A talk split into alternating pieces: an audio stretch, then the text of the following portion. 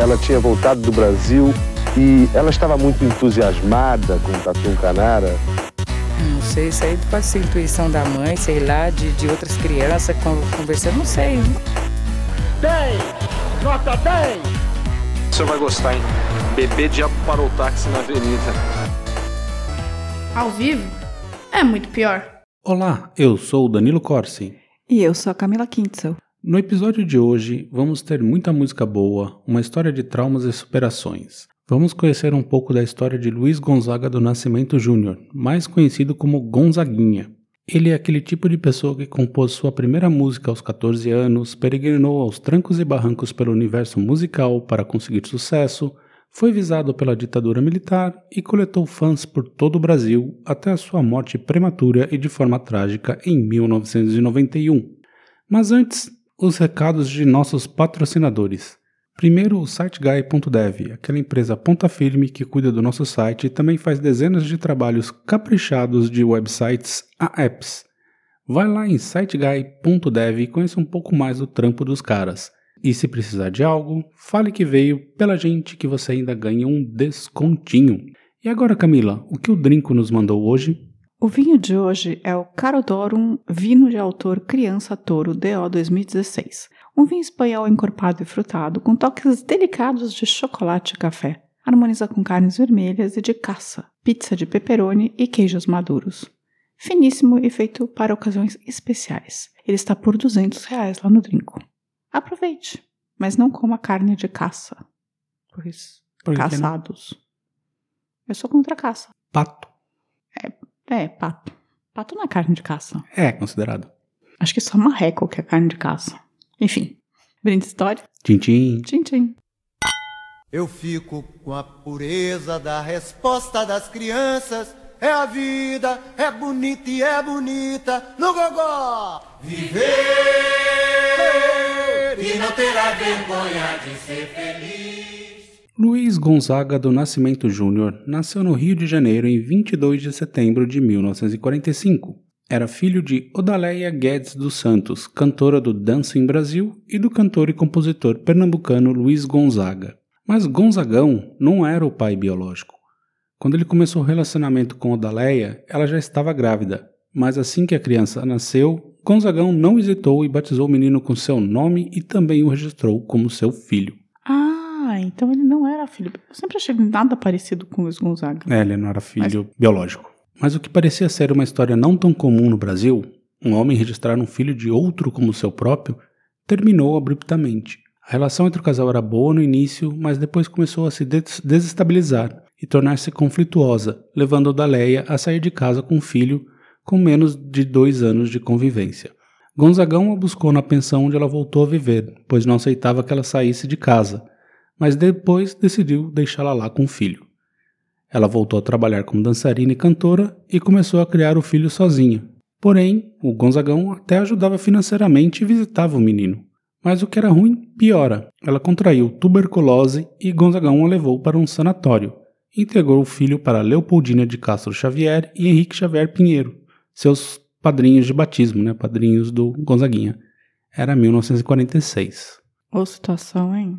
Ainda em 46, Gonzagão começa a namorar Helena Cavalcante. No ano seguinte, Odaleia morre em decorrência da doença e ele queria levar o menino para morar com ele e pediu para Helena criá-lo como se fosse dela, mas ela não aceitou, assim como a sua mãe, Marieta, A mãe da É. Helena. da Helena. Tá.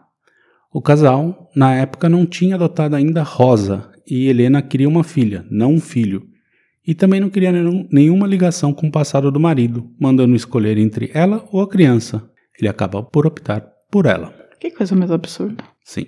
Então, Gonzaguinha passa a ser criado por seus padrinhos. Henrique Xavier, conhecido como Baiano do Violão, ensina o menino a tocar um instrumento. Ele vive sua infância no Morro de São Carlos entre os os irmãos adotivos, por assim dizer. Mas Gonzagão sempre ia visitá-lo e ajudava financeiramente a família. Aí, como eu falei, Gonzagão e Helena adotam uma menina, Rosa Cavalcante Gonzaga do Nascimento. Isso só iria pi- piorar a situação entre pai e filho. Os anos se passaram e Gonzaguinha jamais aceitou que Luiz não o tivesse criado. Luiz, ou Gonzagão, passou a visitar cada vez menos o rapaz, e sempre que se encontravam, discutiam.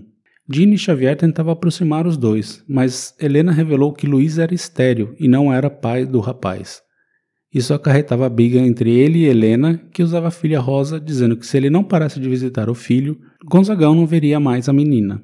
Luiz Gonzaga fica furioso com os ataques de ciúme e, chanta e chantagem de Helena e sempre desmentia para todo mundo a história da paternidade de Luizinho, como ele chamava o menino, já que não queria que ninguém soubesse que ele era seu filho somente no registro civil.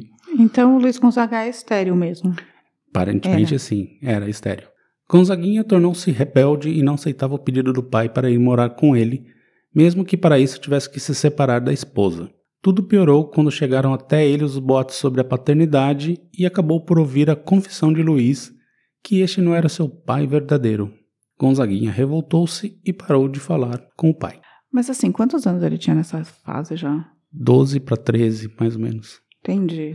Foi difícil então pra ele, porque assim, na verdade ele foi largado, né? E depois o pai resolveu pegar ele de volta. aqui. É, ele foi largado, mas assim, durante muito tempo não é que ele foi abandonado, ele sempre ia visitar, né? Uhum. Mas mesmo assim, né? Sim, é horrível, né? Nessa época, Gonzaguinha contraiu tuberculose aos 14 anos e quase morreu. Aliás, essa doença iria lhe afligir outras vezes durante a vida. E com a mesma idade, compõe sua primeira música, Lembrança de Primavera. O tempo passou e aos 16 anos, Luiz o levou à força para morar com ele na Ilha do Governador. Havia muitas brigas entre o rapaz e Helena, e Luiz o mandou para um internato. Entre idas e vindas, Gonzaguinha só deixou definitivamente o internato aos 18 anos. Ficou dos 16 aos 18 no internato. No internato. Entrou em economia na Universidade Cândido Mendes, no Rio, e de lá traçou amizade com o psiquiatra Luísio Porto Carreiro, que o apresentou a Ivan Lins. Foi também através de Luísio que conheceu Ângela, que viria a ser a sua primeira esposa, com quem teve dois filhos. Ele fundou o movimento artístico universitário, o MAU, em companhia de Ivan Lins, Aldir Blanc, que já temos no episódio, Márcio Proença, Paulo Emílio e César Costa Filho. Super importante esse movimento. Sim. Aliás, talvez valha a pena Talvez fazer um valha. só, pra, só dedicado ao, ao movimento, né? Uhum. Esse movimento impactou a música popular brasileira durante a década de 70 e chegou até a gerar um programa de TV, o Som Livre Exportação da Globo, apresentado por Elis Regina e Ivan Lins. Coisa linda. Logo começou a participar de festivais universitários de música da TV Tupi, e em 68 foi o finalista com a música Pobreza por Pobreza. Em 69 ganhou o primeiro lugar com a música Trem. Gonzaguinha transformava as dificuldades de sua vida em uma aguda consciência política e social e que se tornaria matéria-prima fundamental de suas composições. Mas foi somente em 73 que finalmente conseguiu lançar seu primeiro disco, Luiz Gonzaga Jr., o primeiro dos 16 álbuns de sua carreira discográfica. E pelo lançamento foi se apresentar no programa Flávio Cavalcante. Também temos um episódio sobre ele aqui. Bom, isso foi um divisor de águas. Ele cantou a música Comportamento Geral, Uma música sensacional. Você deve rezar pelo bem do patrão, esquecer que está desempregado. Você merece, você merece. Aí ele foi acusado de terrorista pelos jurados do programa, recebeu uma advertência da censura no dia seguinte, mas a polêmica causada levaria sua música a ocupar as paradas de sucesso e o compacto logo se esgotou. A música em seguida foi proibida em todo o país. Gonzaguinha foi levado ao DOPS para prestar esclarecimentos. Mesmo com a perseguição e várias músicas censuradas, Gonzaguinha gravou os discos Gonzaguinha em 74, Plano de Voo em 75 e Começaria Tudo Outra Vez de 76. Aliás, nesse período, das 72 músicas que apresentou a censura Milica, 54 foram censuradas. Mas dá pra entender, porque ele era um cara completamente combativo e não era, era. tipo. um- Eu não acho que nem tenha sido tanta perseguição nesse caso, sabe? E pelo seu estilo chucro e nada agradável cidadão de bem, ele logo foi rotulado de cantor rancor. Porém, nomes como Gal Costa, Maria Bethânia e Elis Regina começam a gravar composições de Gonzaguinha, reforçando seu talento como compositor. E eu citei o disco Começaria Tudo Outra Vez, que também foi um grande marco em sua carreira. A música título foi um grande sucesso e a partir daí suas músicas se tornaram mais românticas, mesmo sem abandonar as preocupações sociais. Suas produções dos anos 80 iriam mais a fundo nesse jeitão romântico, assim, aquele cara sem camisa aberta. Tal. Pelos para fora? Pelos para fora. O mais curioso é que esse sucesso todo veio justamente porque em 75 ele havia dispensado todos os empresários e se tornou um artista independente, que mais tarde o levaria a criar o selo Moleque, onde gravaria mais dois discos. Oh, Leleque. Em 79, na voz de Maria Bethânia, o compositor estourava no mercado musical com Não Dá Mais Pra Segurar, que ficou conhecida como Explode Coração.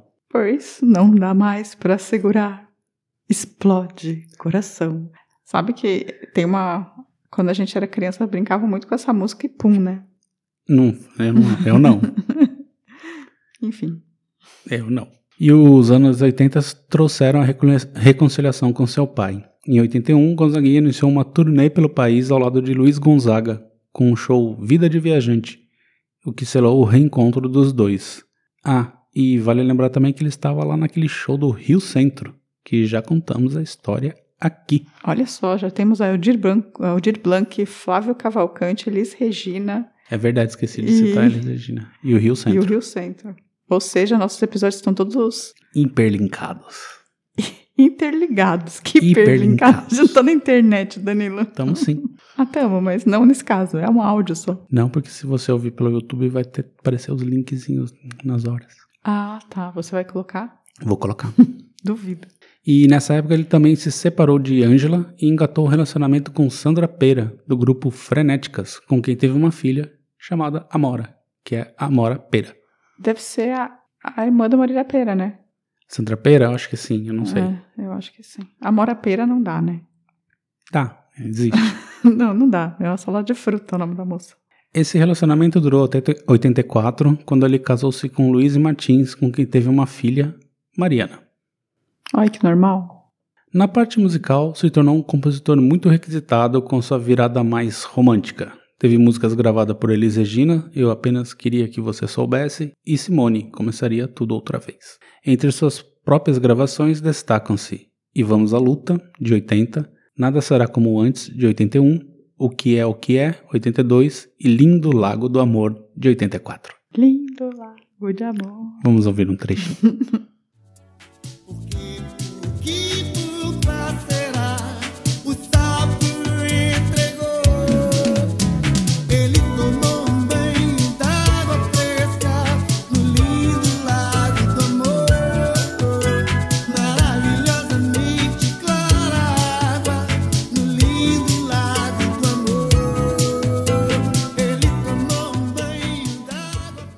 E nessa época ele também se mudou para Belo Horizonte junto com Luiz. A partir de 86 fica bem ocupado com o selo que lançou, O Moleque, que citei antes, e continua seus shows pelo Brasil e lançando novas músicas.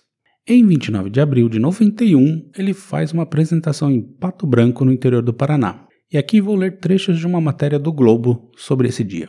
Gonzaguinha estava comendo uma canja de galinha no restaurante do Hotel Província, em Pato Branco, pouco depois de fazer um show na cidade do interior do Paraná, naquela noite de domingo. Antes de ir para o seu quarto, ele falou com a menina Ariane, de 9 anos, filha da gerente Iná, de quem tinha ficado amigo após dias hospedados no local.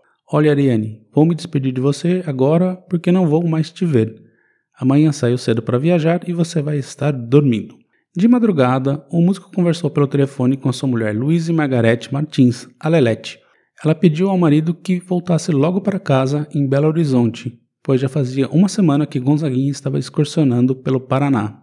Entretanto, de Prato Branco, o, can o cantor iria de carro até Foz do Iguaçu, onde pegaria um voo com destino a Florianópolis para fazer seis shows em Santa Catarina.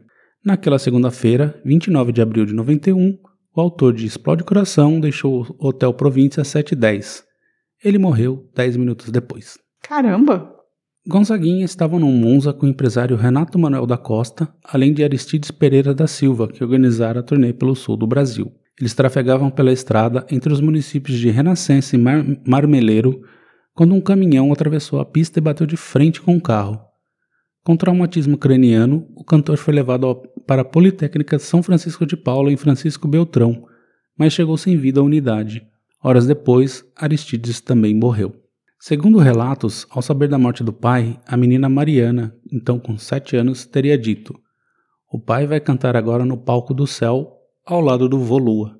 O Gonzagão já tinha morrido? Já tinha morrido, em 89. 88 e 89. Entendi. Lua é por causa da cara. Isso, da era o cara apelido dele, É. né? Parte da família queria que Gonzaguinha fosse enterrado em Exu, no Pernambuco, cidade natal de seu pai. Mas Lelete insistiu para seu corpo ficar em Belo Horizonte. Mais de duas mil pessoas se aglomeraram na porta do Palácio das Artes, na capital mineira, para acompanhar o velório do cantor. Em 2017, Gonzaguinha foi o tema do carnaval da Estácio de Sá, no Rio de Janeiro, com o enredo É. O moleque desceu, do, desceu São Carlos, pegou um sonho e partiu com a Estácio. A Estácio era a escola de coração do autor de frases como Você deve rezar pelo bem do patrão e esquecer que está desempregado. Comportamento geral. A escola de samba Império Serrano escolheu como enredo para o seu desfile no grupo especial de 2019 o sucesso de Gonzaguinha, O Que É O Que É, usando a canção também como samba enredo num recurso inédito no carnaval carioca, Eu achei que foi um roubo. né? assim, foi roubado isso. Foi roubado. Mas eu acho estranho ele ter sido enterrado em Belo Horizonte, porque ele é um cara tão carioca, assim. Ele era, mas a, a família, eles tinham mudado, tá há cinco anos já em Belo Horizonte, a família tava lá, É, né? Então, mas é estranho, assim. Parece que tá deslocado. E para fechar, cito aqui a frase de Beth Carvalho sobre ele. Não gravava suas músicas, mas estávamos sempre juntos nas lutas de classe. Ele era um grande compositor. Isso meio que resume bem sua carreira artística e de vida. E aí, Camila? Ouvia muito Gonzaguinha? O que você achou da história da vida dele? Eu adoro Gonzaguinha, na verdade, assim, eu não sei todos os discos dele, mas assim, eu- os principais sucessos, acho que todos. Cama de Gato é minha música favorita, que é baseada na melodia de Matilda, gosto muito. E eu conheci a história do Gonzaguinha justamente porque eu tinha um pouco de interesse, assim, porque eu sou muito interessada em MPB, né? Então, tipo, eu acabei sabendo um pouco e, e acompanhei um pouco dessa história, assim. E- mas eu não lembro quando ele morreu, não lembro de nada, assim, não lembro de comoção, de grande comoção, assim, não é uma coisa que ficou marcada na minha cabeça. É, eu lembro de da notícia em si que ele tinha morrido e todo mundo, nossa, jovem, porque ele era bem jovem, ali, Jovem. mas é, assim, não é que parou o Brasil, né, por conta disso. Não. É, eu não tenho essa lembrança, assim. É, e achei. Achei é, triste, né? Ele morreu de uma forma completamente estúpida por causa de um caminhão atravessando a estrada, porque É, coisa que acontece. essas coisas tipo, acontecem, os caras Nossa, o que, o que não rebite, né? aconteceu, né? É. Disso no Brasil já. E quanta gente já não morreu dessa maneira boba, né? Estúpida, assim. É, mas assim, pra mim eu, eu não, não conhecia. Eu sei que tem um filme sobre a história do Gonzaguinha e do Gonzagão, eu não consegui assistir. Tem o filme do Gonzagão. Acho que do Gonzaguinha não. Não, acho que tem uma que fala Não, da história dos acaba dois, assim. contando um pedaço da história, porque, né, é filho dele, mas... Mas eu não, eu não conhecia, assim, esses detalhes, assim, que a nova mulher do Gonzagão não queria saber dele. É ou eu ou ele. Eu sabia que a, irmã- a mãe dele tinha morrido e que, e que ele- o pai não tinha criado. Eu achava que não era por, por causa da, da mulher, eu achava que era porque ele simplesmente, tipo, era 1950 e ele não tinha... Ele tava em turnê o tempo todo, era um homem em 1950, sabe? Tipo, nenhum homem vai assumir criar uma criança. É, eu acho que em parte tem um pouco disso, mas pelo que entendi em tudo que eu, que eu li, assim, a respeito da biografia dele, assim, teve a pressão da, da mulher muito não, eu forte. acho que a assim. princípio ele já tinha assumido que ele não ia criar criança sozinho. Tanto é que ele levou pros, pros padrinhos, assim. Aí depois que ele foi lá e casou de novo, né? Sim, daí ele falou, agora dá pra trazer. Agora dá pra trazer. Vou, jogar no colo da minha nova mulher. Porque, afinal de contas, eu não sou capaz de cuidar de uma criança sozinho. E aí a nova mulher falou, aqui não, vilão. Foi isso, bem isso. Então é isso. É chato pra ele, assim, realmente. Eu imagino que tenha sido bastante traumatizante. Sim, é, levou muito tempo, né? Ele só no final da década de 70 que ele voltou a falar com o pai, e em 81, que de fato ele ficaram de boas, assim. É, o Gonzagão era um gênio, né? Mas meio escrotão, assim, produto da sua época. Escrotão. Então é isso. Agora a gente vai dar uma pausa e voltamos com os recadinhos. Voltamos no lindo Lago do Amor. Nascendo, rompendo, tomando, rasgando meu corpo e então eu chorando, gostando, sofrendo, adorando, gritando, feito louca, alucinada e criança. Eu quero meu amor se derramando, não dá mais pra segurar explode. Camila, se alguém aí é muito fã de Gonzaguinha e quiser contar pra gente alguma outra curiosidade, como faz? Bem, nesse caso, pode escrever um e-mail para contato@muitopior.com.br ou então entrar em contato com a gente pelo Facebook, pelo Instagram ou pelo Twitter. Outra forma de entrar em contato com a gente é deixando um recado nos comentários do YouTube. No episódio certo, por favor, né, gente? Então é isso. Aí aí dos recadinhos essa semana a gente tem o Thiago Almeida que falou no episódio dos Santos de Cemitério que ele tinha um colega de trabalho que se chamava Antônio Marmo por conta do Carolinha lá. É, virou, virou uma questão a minimista, né? Mas sim, é, parece que tinha bastante gente. Eu, eu espero que as pessoas não tenham colocado o nome de Antoninho, né? É, ele falou aqui também que teve uma época que teve uma febre de crianças sendo batizadas de Antônio Marmo em São Paulo. Mas ninguém fala. Ninguém colocou Antônio da Rocha, né? Da Rocha não, Só o Marmo. só o Marmo. Tá. E a Andrea Cubas falou que o mais curioso a respeito desses, desses santos nem é tanta forma como morreram e passaram a ser cultuados, já que na época a gente deduz que as pessoas eram mais inocentes e beatas. Mas o fato de ter gente até hoje pedindo milagres para eles que é bem difícil de entender. Ah, eu acho que as pessoas pedem milagre pra tudo, né? E eu acho que o Brasil tá cada vez se radicalizando mais. Eu acho que as pessoas estão cada vez precisando de mais de milagre também. Já o Ed Oliver, aí ele criticou. Foi lá, os dois pés no peito. Ah. No episódio da El Que Maravilha, ele falou que esse livro é uma afronta, o livro que você usou como base. Ah. Uma amontoada de mentiras e especulações para atrair vendas e likes. É a única Você pode biografia deixar um like no livro? É a única biografia que existe da Elke. Assim, hoje, né? É real. Mas É ele não parou por aí. Hum, não. Não, ele falou que parou de ouvir ao você citar que ela era alcoólatra. Ridículo. Ridículo falar isso numa introdução. Então ele nem ouviu o episódio, ele só parou na introdução. Entendi. Ela nunca, nunca foi alcoólatra. Ela gostava, assim, de beber e tal. Só tomava aquela uma coisinha garrafa e de tal. vodka por dia. Mas do livro mentiroso, cheio de fofocas, Ah, que não tá. merece like. Entendi, mas várias pessoas falam que ela bebia muito. Enfim, talvez ela não fosse alcoólatra, mas o livro afirmava que ela bebia uma garrafa de vodka por dia. Ou de Mexeu com a pinga. fanbase. Sorry. Bom, e aí de resto, vou mandar um salve pro Ricardo Cravo, pra Helenara Stein, pro Carlos Etstesse, pra Anix, pro Bigode Neto, pro John Mercúrio, pro Tom do Pinho, Cláudio Santos e o Marcos lá do Twitter que interagiram com a gente, curtiram nossas postagens essa semana. E o Giancarlo. E Giancarlo, que nos mandou um longo, longo e-mail. Não, é tão longo assim. Parece que ele fica escrevendo livros. Não, ele gostou dos episódios, assim, ficou, ficou impressionado com várias coisas, como sempre, né? Porque a gente. A gente causa, na verdade, né? Com esses santos de cemitério, com esses episódios de Brasil, a gente acaba causando. A Helenara também comentou que, se me lembro bem, que, que ela achou curioso o fato de existirem duas histórias que são praticamente a mesma, né? É, uma levou a outra, né? É, e que a história de do de Maceió também ela é recontada no Brasil inteiro, né? De diferentes formas, aquela da mulher da capa. Da capa, assim. E que acabou virando meio uma lenda urbana. E acho que é isso, assim. Você tem. Não, esses foram os que eu separei pra semana. Então tá. Então é isso, gente. Semana que vem estaremos de volta. Tenha uma boa semana. Tchau, tchau. Beijo. A vida é muito pior. Esse episódio é um oferecimento de trinco.com.br e siteguy.dev.